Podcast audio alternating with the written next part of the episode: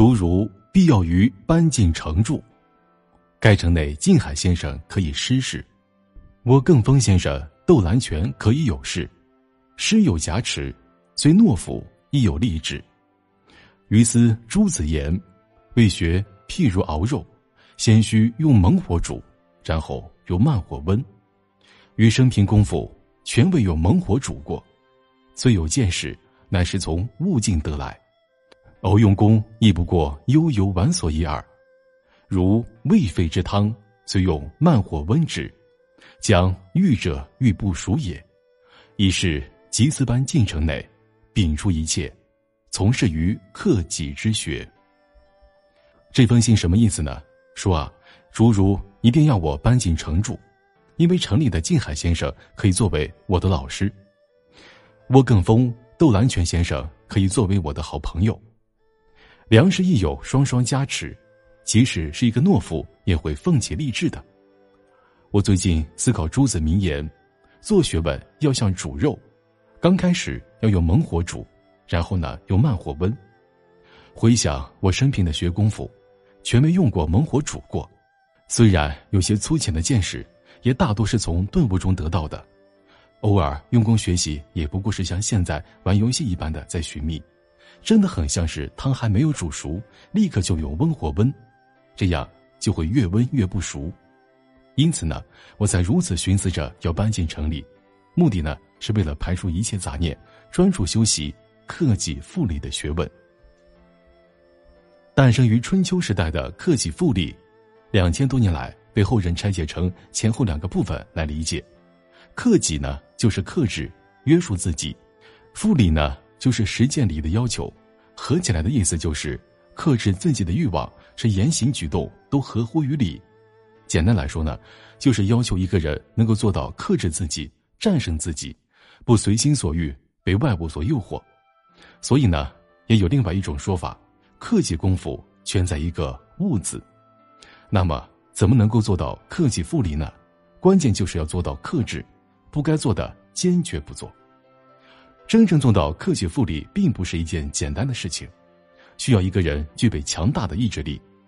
曾国藩的了不起，不仅在于赫赫战功，更在于他强大的意志力，以及在此基础之上践行了一生的克己复礼功夫。曾国藩曾经说过：“自修之道，莫难于养心；养心之难，又在慎独。”所以呢，他的克己复礼又主要表现为慎独。关于慎独呢，曾国藩对自己的要求也是极为严格的。通过下面这个小故事，就足以看出。有一天晚上呢，曾国藩做了一个梦，梦见有人得到一笔意外之财。在梦里呢，曾国藩很是羡慕这个人。等到梦醒之后呢，曾国藩就觉得自己很可耻，认为自己的贪财之心过于严重，于是呢，对自己是大加指责。这一天中午呢，曾国藩到一个朋友家吃饭，席间呢，朋友说到另外一个朋友发财了，曾国藩的内心又为之一动，生出羡慕之情。这一天晚上呢，曾国藩就在日记里写道：“早晨刚批评了自己，中午又犯了类似的错误。”真是卑鄙下流啊！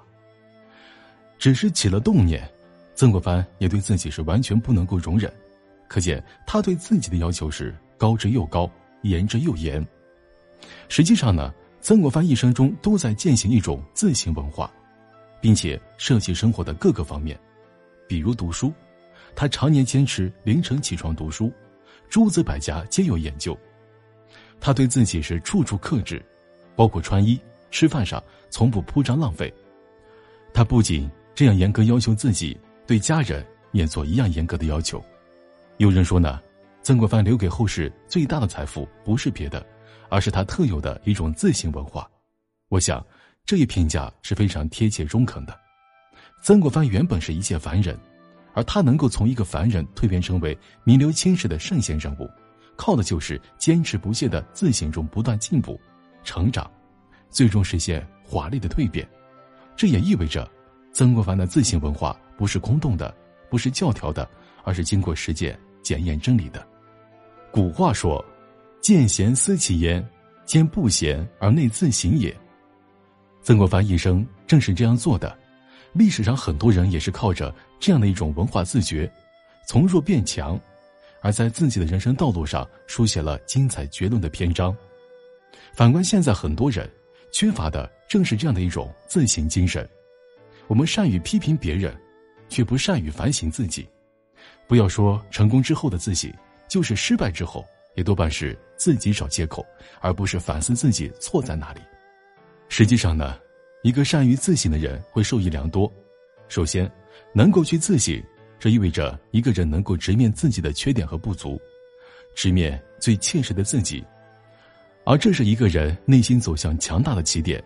再者呢，一个善于自省的人在为人处事上都会比较谦和，更有利于在人际交往的过程中建立自信，同时赢得高质量的人脉关系。当然，还有最重要的一点，因为懂得自省。一个人会走上一条更加快速的成长道路。世上没有完美的人，这也意味着自信是一条没有尽头的路。时时自省，永远自省，无论自己是平庸还是优秀，自省就是为了成就一个更好的自己和更好的未来。